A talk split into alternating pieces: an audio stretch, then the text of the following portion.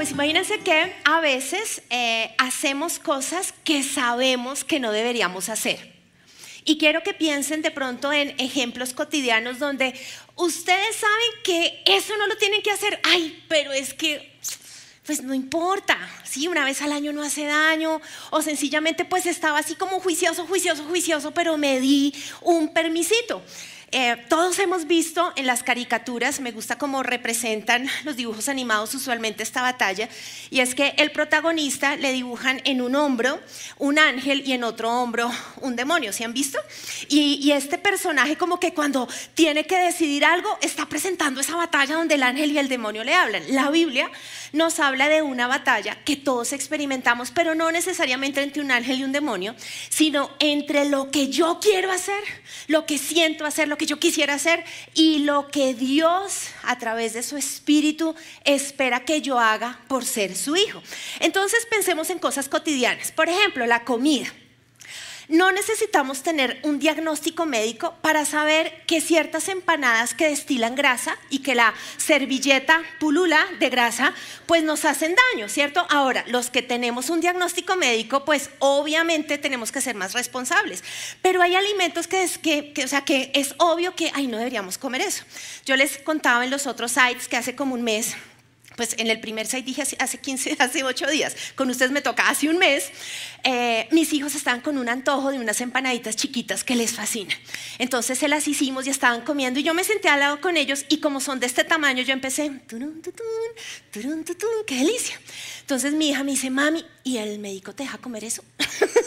Entonces yo le dije, no, mi amor, pero pues son poquitas y son chiquitas. Y yo seguí, turun, tun, tun. Siguiente comentario.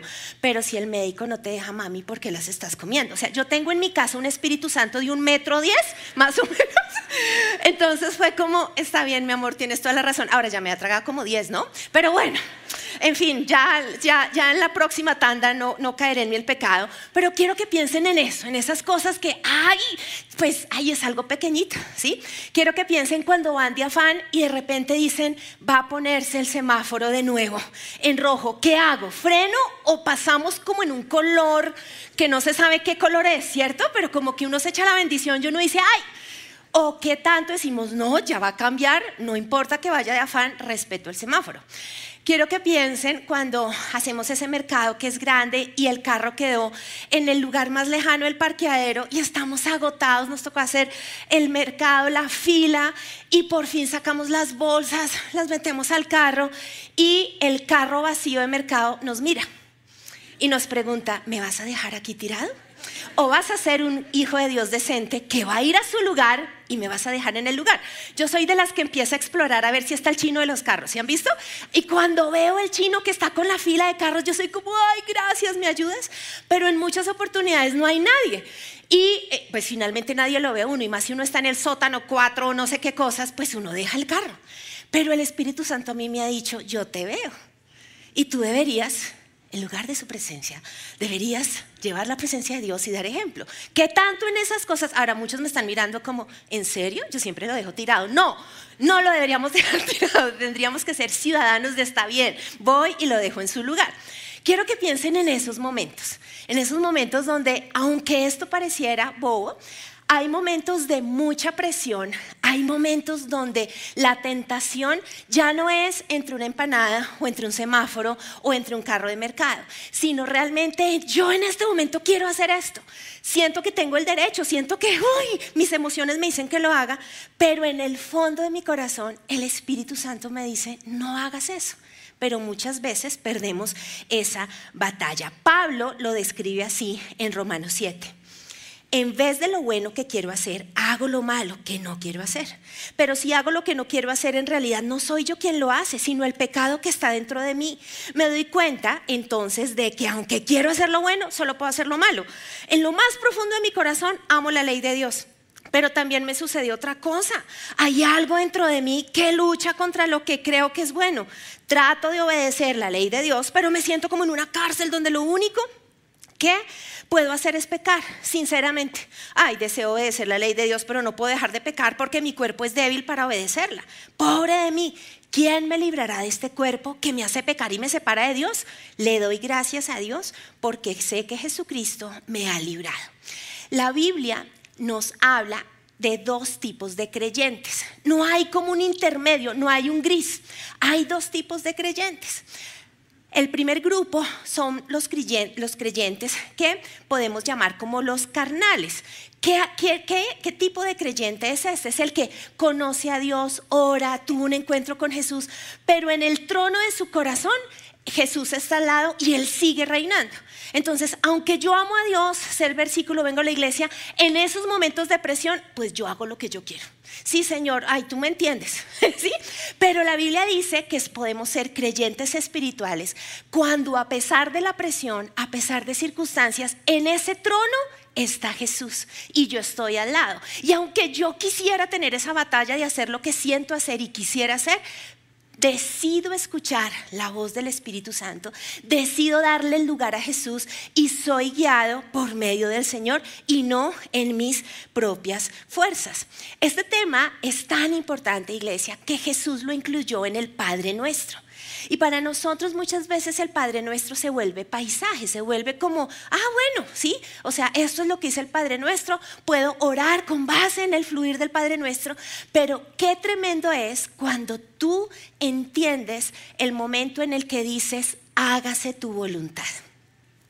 Cuando oramos declarando el hágase tu voluntad, es tremendo, porque estamos diciendo, yo estoy dispuesto a que por encima de que yo quisiera hacer mi voluntad, te pido, Señor, y muero a mi voluntad y quiero que se haga tu voluntad, la voluntad que está en el cielo, que lo podamos ver aquí en la tierra. Por eso el Señor la incluyó, porque sabe que no es fácil para nosotros. Y Él dijo, no, en su oración tengan esto presente, porque entiendo que tienen una batalla que no siempre es fácil de librar. Gálatas 5 nos dice esto, nos habla de esa batalla de nuestra carne, de nuestra naturaleza y la guía del Espíritu Santo.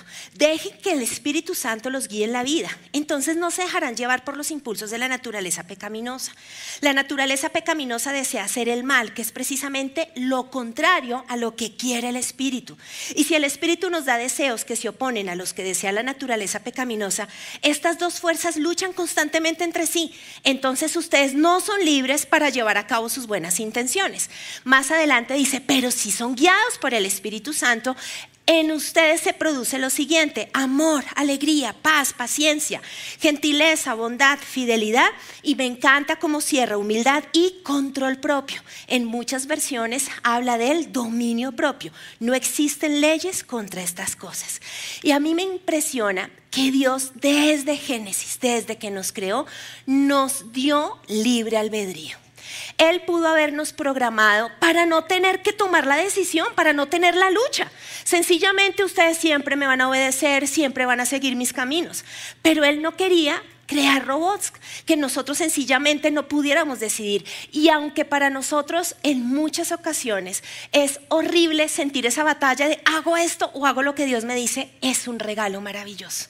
Es un regalo el saber que Dios nos dio voluntad porque Él decide qué nosotros podamos decidir elegir sus caminos, elegir obedecerle, elegir escuchar la voz de su espíritu por encima de lo que nosotros queremos hacer. Pues una de las frases que más se oye, se ve, se lee en las redes sociales es la siguiente. Me veo obligado a denunciar.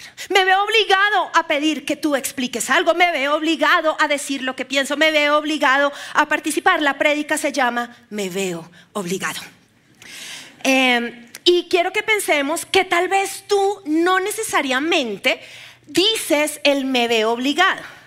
Pero hoy Dios quiere que miremos de qué acciones hacemos desde esta posición, desde este argumento, con esta actitud. Tal vez tú dices, no, pero la verdad yo nunca he dicho eso, no, pero lo que haces tiene ese color de, pues hice esto porque me veo obligado, ¿sí? Pues me veo obligado, tú me obligaste y por esto hice esto.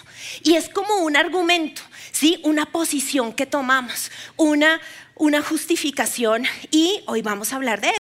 Pues mi mamá me obligaba a tomar los remedios. Creo que todos los papás obligamos a los hijos a tomar los remedios porque no siempre existen los remedios con sabor a miel, a fresa, a chicle, ¿cierto? Los antibióticos son una cosa horrible y pues uno de niño no quiere tomarse eso. Yo aprendí a tomar pastillas cuando estaba en la universidad, imagínense. No tengo ni idea qué problema tenía en mi sistema de deglución, pero no podía. Entonces yo me acuerdo que mis papás le decían al pediatra, hay inyecciones, o sea, yo prefería inyecciones o jarabes porque no podía, o sea, a mí me partían las pastillas, las molían, me las metían en un pan con arequipe, no había posibilidad. ¿Sí? Entonces yo era como, por favor, me da, me da una inyección, pero había remedios que no. Hoy en día ustedes me ven tomar una pastilla y me pongo la armadura o en lenguas y hago así, o sea, es todo un proceso, pues porque lo aprendí de grande, fue muy difícil, es un tema, no tengo ni idea fisiológico de mi, de mi cuerpo, pero pues finalmente mi mamá me obligaba. En quinto de primaria, una profesora nos obligó a hacer el signo zodiacal. Nos dijo, para mañana van a hacer su signo del zodiaco y van a exponer.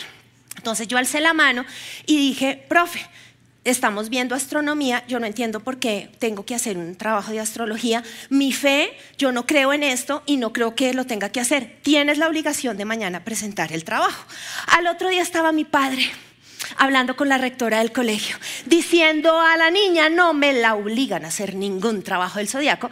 Y efectivamente, la rectora del colegio dijo, la verdad, señor Nieto, usted tiene toda la razón, no tengo ni idea por qué esta profesora está metiendo esto en el pensum, será algo de ella, pero efectivamente su niña no tiene que hacer el trabajo y no me obligaron. Ahora, esto parece cotidiano, pero de adulta también me he sentido presionada a hacer cosas. El trabajar en la iglesia es una bendición, pero hay épocas que los que trabajamos en la iglesia es una pesadilla. Temporadas de elecciones, todo el mundo nos quiere presionar por qué va a votar, por qué, qué hace, qué no hace. Cuando en el anterior gobierno se dieron las marchas de jóvenes en contra del gobierno, no se imaginan los líderes de jóvenes que trabajamos en la iglesia, la presión que sentíamos de, ¿tú de qué lado estás? del chino que lanza piedra o del policía que metió al que lanzó piedra en la estación de policía. Incluso universidades que me buscaron porque querían saber mi posición como líder de jóvenes. Y hay tanta presión que hay momentos donde tú quieres decir, pero Dios siempre nos llevó a no tienes que hacerlo cuando te sientes obligada. Y sin duda alguna, en estos últimos seis meses, sí he sentido la presión por responder, por decir, pues es absoluta, pero Dios en casa nos ha dicho como familia, ustedes hacen lo que tienen que hacer y no van a hacer nada porque quieren hacerlo sentir obligados. Ahora, la sabiduría va en contra de nuestra reactividad. La sabiduría está por encima de tu reacción. Nunca tu reacción visceral, tu reacción en tus fuerzas, tu reacción desde el argumento de me veo obligado va a ser guiada por Dios. ¿Por qué? Porque no haces una pausa con Dios. Y siempre tenemos que buscar la sabiduría. Filipenses 2 dice, nada hagáis por contienda o por vanagloria. Antes bien con humildad, estimando cada uno a los demás como superiores a él mismo. La, la Reina Valera dice, nada hagáis por rivalidad o por vanidad. Y en la nueva traducción viviente dice, no sean egoístas, no traten de impresionar a nadie. Más adelante, en otro texto, Habla con su pupilo Timoteo y le dice esta advertencia. Te repito, Timoteo, no te metas en discusiones necias y sin sentido que solo inician pleitos. Un siervo del Señor no debe andar peleando, sino que debe ser bondadoso con todos, capaz de enseñar, paciente con las personas difíciles. Este mismo texto en la nueva versión internacional dice, no tengáis, no tengas nada que ver con discusiones necias y sin sentido, pues ya sabes que terminan en pleitos. Y encontré una versión española que me encantó, dice, evita las controversias estúpidas e ineducadas que solo engendran altercados. Quien sirve al Señor no puede ser pendenciero, al contrario, debe ser amable con todos, sufrido, buen educador. Entonces quise ir a la Biblia y le pregunté al Señor, Señor, esto que tanto se ve, ¿sí? En muchos contextos de me veo obligado, me veo obligado, o sea, esto está en la Biblia. Existieron personas que desde el argumento del me veo obligado actuaron y hoy vamos a ver, iglesia, los cuatro obligados del Antiguo Testamento. Listo, empezamos con el primer ejemplo y pues empezamos en Génesis, o sea, calculen, si todo empezó desde allí, ¿qué podemos esperar? Entonces, los primeros que actuaron con el medio obligado son nuestros queridos Adán y Eva. Acuérdense que Dios puso una regla del juego de ustedes pueden tragar todas las hortalizas, verduras y frutas, pero solo de un arbolito, solo de uno, ustedes no comen eso. ¿Qué hicieron con ese arbolito? Comieron de eso, ¿cierto?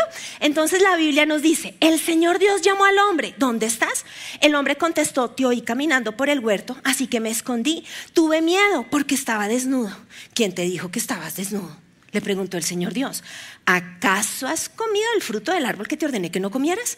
El orden contestó, la mujer, la mujer que tú me diste, o sea, a usted le quedó mal hecha esa vieja y mire, mejor dicho, me dio el fruto, me vio obligado esa vieja me vio obligado porque esa señora me lo dio. El Señor Dios le preguntó a Eva, ¿qué has hecho? La serpiente. Sí, eso sí, yo no sé usted qué hizo con esa serpiente, no. La serpiente, contestó ello. Por eso la comí. Es increíble, pero en nuestra naturaleza somos súper valientes cuando queremos reaccionar. Pero cuando somos confrontados, tercerizamos nuestra responsabilidad, culpamos a otro. La misma valentía que mostramos para hacer daño o para, para, cometer un error, en el momento en el que Dios nos confronta es, ay, no, no, la mujer que me diste, no, no, no, fue esa serpiente. Buscamos salvar patria y no asumimos nuestra responsabilidad. Y Dios, recordemos, nos dio el libre albedrío. Siempre tú vas a tener la oportunidad de decidir, iglesia. Nadie te obliga siempre vas a tener esa oportunidad. Segundo ejemplo de obligado, Sansón con Dalila. Sansón es este hombre que tiene una fuerza sobrenatural dada por Dios y los filisteos contratan a Dalila porque este tipo se enamoró de esta señora y le quieren sacar información.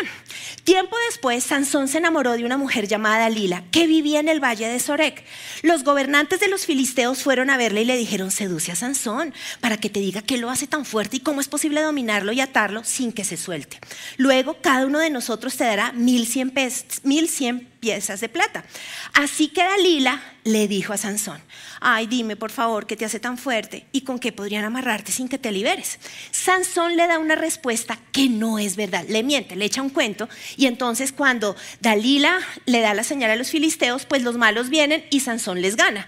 Entonces, pues obviamente Dalila le hace el reclamo, hasta ahora te has burlado de mí y me has dicho mentiras, así que por favor dime cómo es posible amarrarte sin que te liberes. Sansón le vuelve a responder, pero adivinen qué otra mentira, no le dice su secreto. Dalila dice, hasta ahora te has burlado de mí y me has dicho mentiras, dime ya cómo es posible amarrarte sin que te liberes. Entonces Sansón le vuelve a responder, ¿y qué creen? ¿Le dice la verdad o la mentira? Otra mentira, o sea, el tipo está tratando de mantener el pacto que tiene con Dios.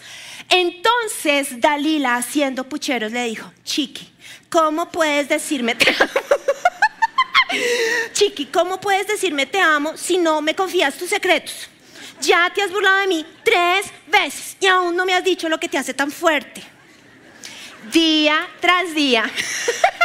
no es que me la imagino y todo.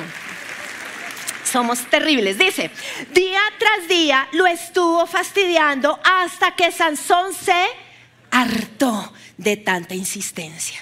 Entonces finalmente Sansón le reveló su secreto. Ay, nunca me he cortado el pelo, porque fui consagrado a Dios como nazareo. Desde mi nacimiento, si me raparan la cabeza, perdería esta fuerza y me volvería tan débil como cualquier otro hombre. Dalila arrulló a Sansón hasta dormirlo, con la cabeza sobre su regazo, y luego hizo entrar a un hombre para que le afeitara las siete trenzas del cabello. De esa forma, ella comenzó a debilitarlo y la fuerza lo abandonó. Sansón se vio obligado.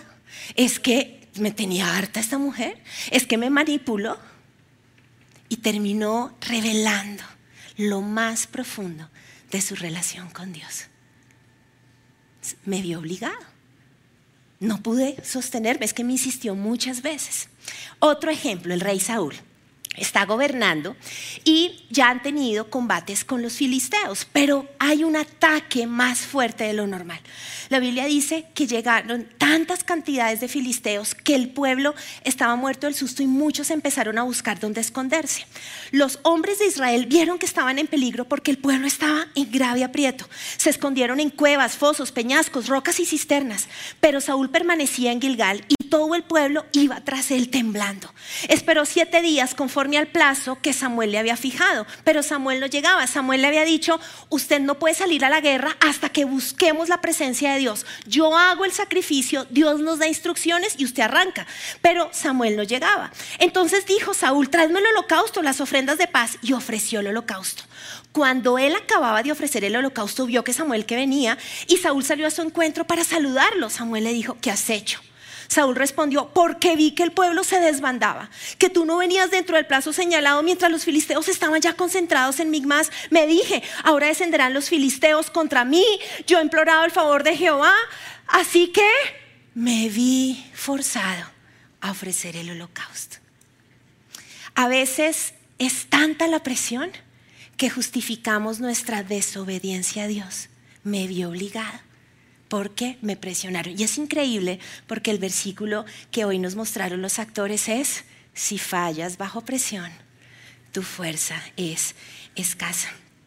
Último ejemplo, Aarón. Dios llama a Moisés a la cima del monte para entregarle la ley, los diez mandamientos.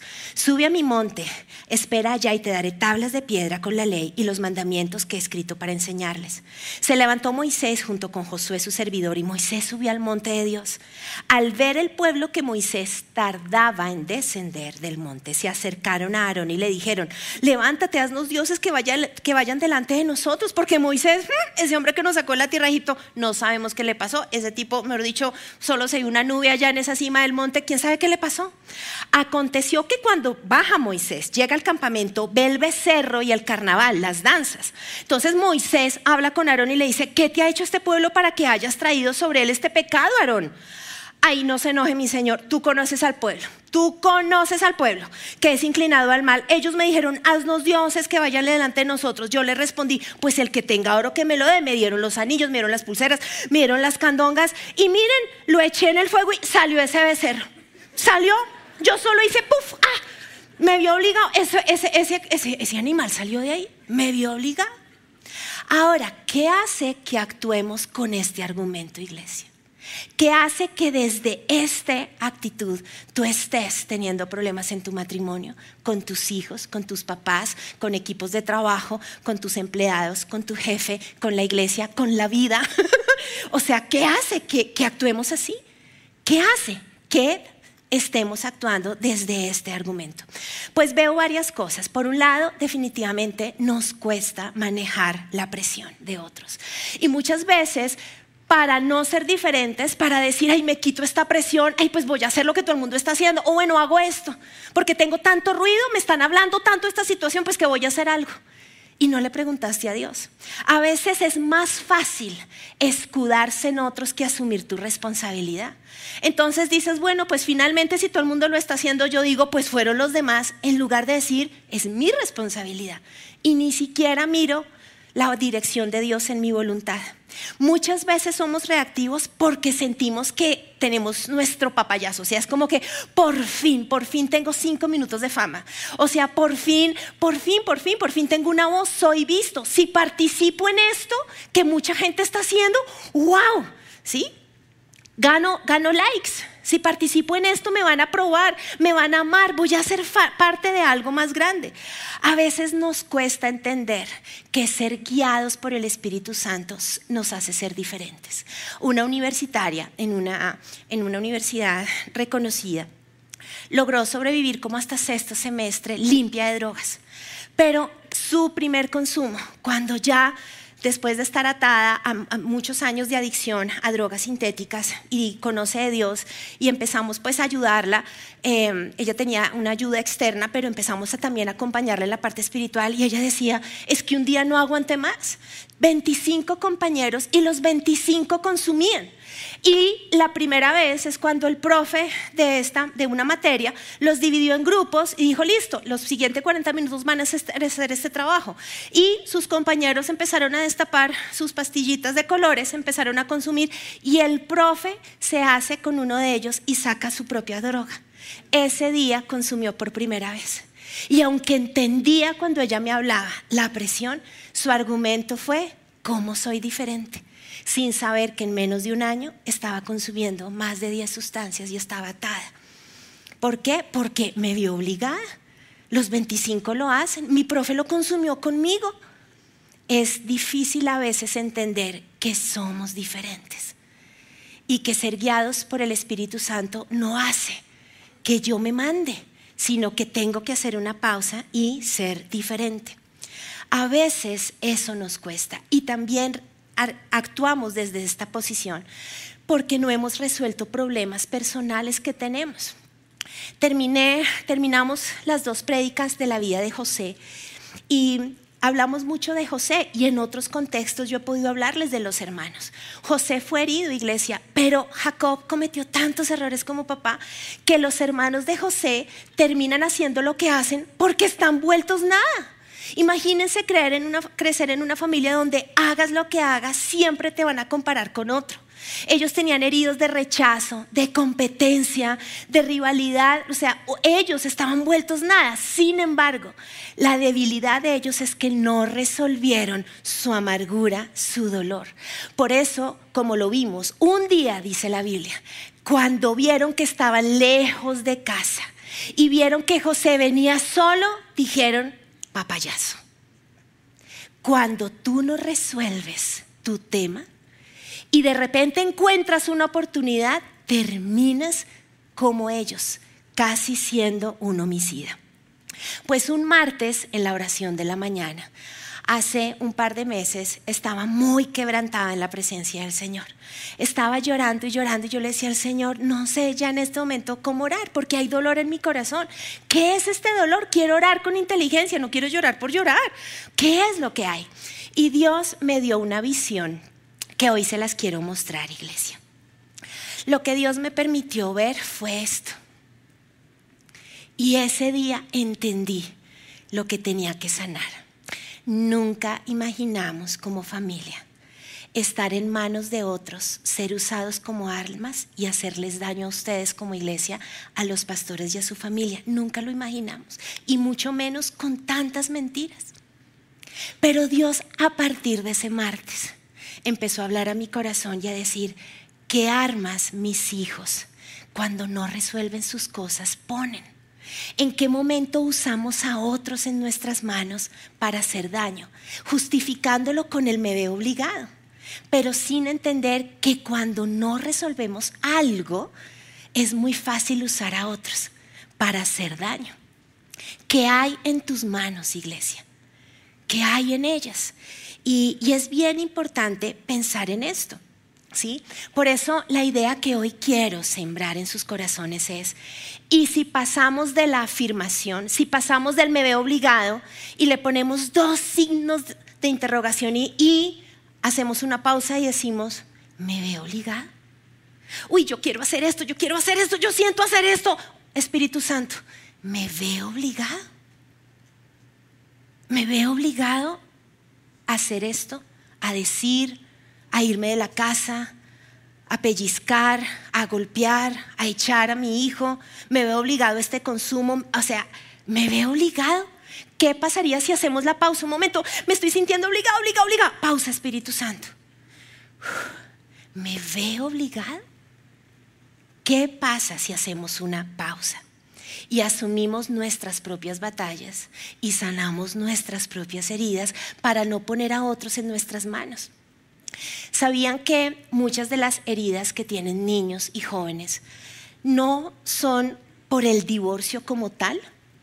El divorcio sin duda alguna lastima, pero lo que más nos cuesta en el discipulado, en los hijos restaurar es la forma como se da el divorcio porque algunos padres no logran separar el rol de esposos al rol de padres. Entonces es muy fácil cuando están en el tema de las custodias del fin de semana, pues ojalá no te mueras de hambre este fin de semana, porque no sé si tu papá sea capaz de cocinarte. Ojalá esa pelirroja inmunda no te quite el amor de tu papá. Y entonces, ¿a quién ponemos? A nuestros hijos. Si tú tienes una pelea, con quien te estás divorciando, resuélvelo con esa persona. Pero tú pones a otros para hacerle daño. Y pasan los niños, pero pasan los jóvenes. ¿Usted no sueña con ir a la universidad? Si su papá no dio un tarro de leche, ¿cree que ayudará ahora que tiene 19 años? Y es que quien dijo que el primer semestre depende de un hombre que tiene o no tiene.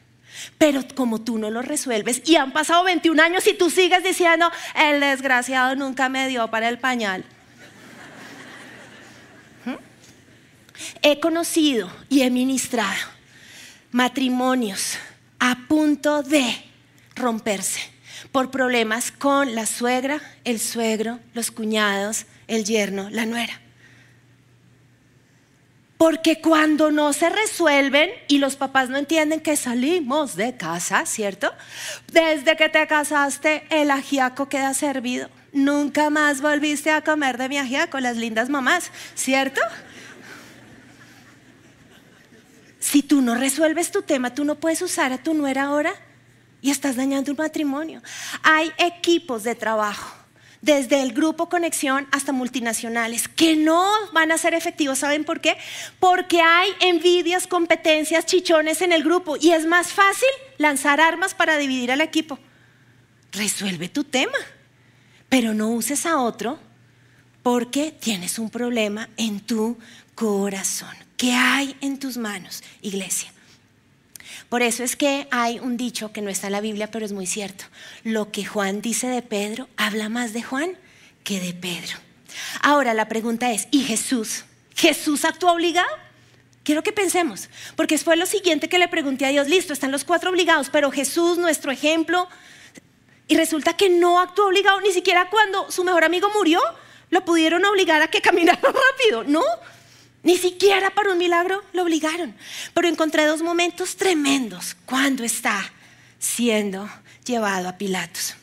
Pilatos le preguntó a Jesús, ¿eres tú el rey de los judíos? Tú lo has dicho, contestó Jesús. Entonces los principales sacerdotes siguieron acusándolo de muchos delitos. Y Pilato dijo, ¿no vas a contestarles? ¿Qué dices de las acusaciones que te presentan en tu contra? Para sorpresa de Pilato, Jesús no dijo nada y lo azotan, le colocan la corona de espinas, le hacen cargar su propia cruz. Su cuerpo es sencillamente carne viva y llega al lugar de la crucifixión. Llevaban también con él a los otros dos que eran malhechores para ser muertos. Cuando llegaron al lugar llamado la calavera, le crucificaron allí y los malhechores, uno a la derecha y otro a la izquierda. Jesús decía, Padre, perdónalos, no saben lo que hacen. Y el pueblo estaba mirando y los gobernantes se burlaban de él diciendo, ay, a otro salvó, sálvese usted mismo. Si es el Cristo, el escogido de Dios, los soldados también le encarnecían, acercándose, presentándole vinagre y diciendo, tú eres el rey de los judíos, sálvate a ti mismo. Uno de los ladrones, el que está a uno de sus lados, que estaba colgado, dice, si tú eres el Hijo, ahí el Cristo, pues sálvate a ti mismo y a nosotros. El otro ladrón le responde y dice, no, ni siquiera tú temes a Dios, o sea, nosotros por lo menos somos ladrones y estamos aquí por algo. Pero este no ha hecho nada. Y le dice a Jesús, acuérdate de mí cuando vengas en tu reino. Y allí habla Jesús, segundos antes de morir. Jesús le dijo, de cierto te digo, que hoy estarás conmigo en el paraíso. Jesús no habló porque se sentía obligado ni con los soldados que echaban suertes, ni con los gobernantes, ni con la multitud que estaba diciéndole que se bajara de la cruz. Tampoco le habla a este hombre que está en sus últimos segundos de vida. Habla con quien tiene que hablar. Y Dios me ha dicho eso una y otra vez. Ustedes hablan con quienes tienen que hablar. Pero lo impresionante es que Jesús habla para extender salvación y muere. Qué ejemplo tan maravilloso el que Dios nos da. Por eso Isaías dice, maltratado, humillado, nunca se quejó. Se quedó completamente callado como las ovejas cuando les cortan la lana y como cordero llevado al matadero. Ni siquiera abrió su boca. Por eso en Mateo Jesús nos enseñó, haz a los demás todo lo que quieras que te hagan a ti. Y cierro con esto, iglesia. Dios no te hizo, ni a ti y a mí, para hacer lanzagranadas. Nuestras manos no fueron creadas para esto. Por eso la Biblia en Timoteo, 1 Timoteo dice, quiero pues que los hombres oren en todo lugar, levantando manos santas sin ira ni contienda en la nueva traducción viviente me encanta porque dice, deseo que en cada lugar de adoración, deseo que en el lugar de su presencia los hombres oren con manos santas, levantadas a Dios y libres de enojo y controversia. Antes de ponernos de pie, quiero que coloques a un lado el celular donde estás tomando nota y vamos a tomar unos segundos y quiero que mires tus manos. Mira tus manos. Puedes tener 12 años, puedes tener 50, 80, 90. Puedes ser hijo, papá, esposa, jefe, empleado, líder. Quiero que mires tus manos y le digas, Espíritu Santo, hay armas aquí. Hay violencia aquí, Espíritu Santo. Hay puños cerrados. Hay pellizcos, hay estrujones, hay tiradas de puertas. Hay ira en mis manos.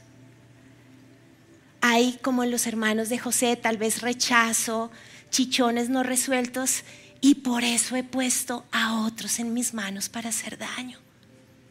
Espíritu Santo, yo te pido que hoy muestres qué hay en mis manos, qué armas a veces pongo acá, a quién he puesto para hacer daño porque no he resuelto un tema.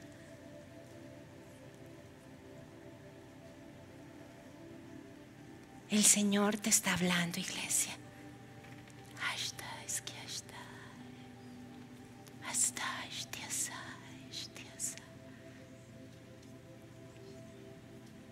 Señor, hoy presentamos nuestras manos y te pedimos perdón por hacer daño.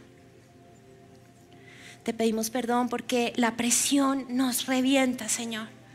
Porque cuando hay tanta presión es difícil. Y terminamos haciendo daño, terminamos tal vez respondiendo de la misma forma como otros nos han tratado. Pero hoy presentamos nuestras manos. Y yo te pido, Jesús, que tú bañes con tu sangre nuestras manos. Que tú traigas perdón, perdóname, límpiame. Hoy queremos, Señor, sin ira ni contienda, adorarte. Y vas a ponerte en pie y vas a alzar tus manos. Señor, hoy presentamos nuestras manos. Queremos ser una iglesia no solo que adora, sino que adora con manos santas, libres de ira y contienda. Queremos que cada vez que en una canción alzamos las manos, que cada vez que venimos a la oración de la mañana alzar las manos, que cuando en nuestra casa alzamos las manos, Señor, las veamos bañadas con tu sangre, redimidas para adorarte a ti. Hoy soltamos el control. Y hoy vas a entregarle esa, esas, eso que sientes a Dios. Decir, Señor, perdóname, pero entonces te entrego a ti el control. Mi rabia, mi impotencia, la injusticia, hoy te entrego, está bien, suelto mis armas, creyendo que al llevarlas a ti, en tu soberanía tú obras. Tú tienes el control. Mis manos son para ti. Te damos gracias, Señor. Gracias, Señor.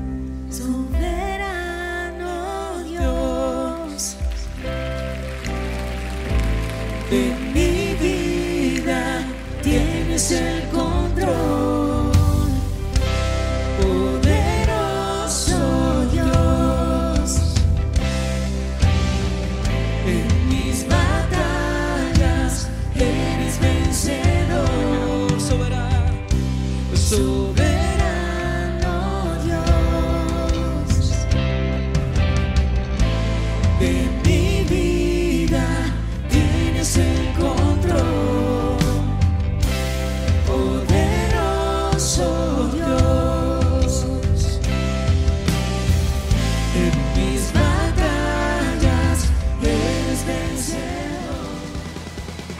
Si les gustó este video, pueden suscribirse al canal de El lugar de su presencia en YouTube. De esa manera gozará de todos nuestros beneficios.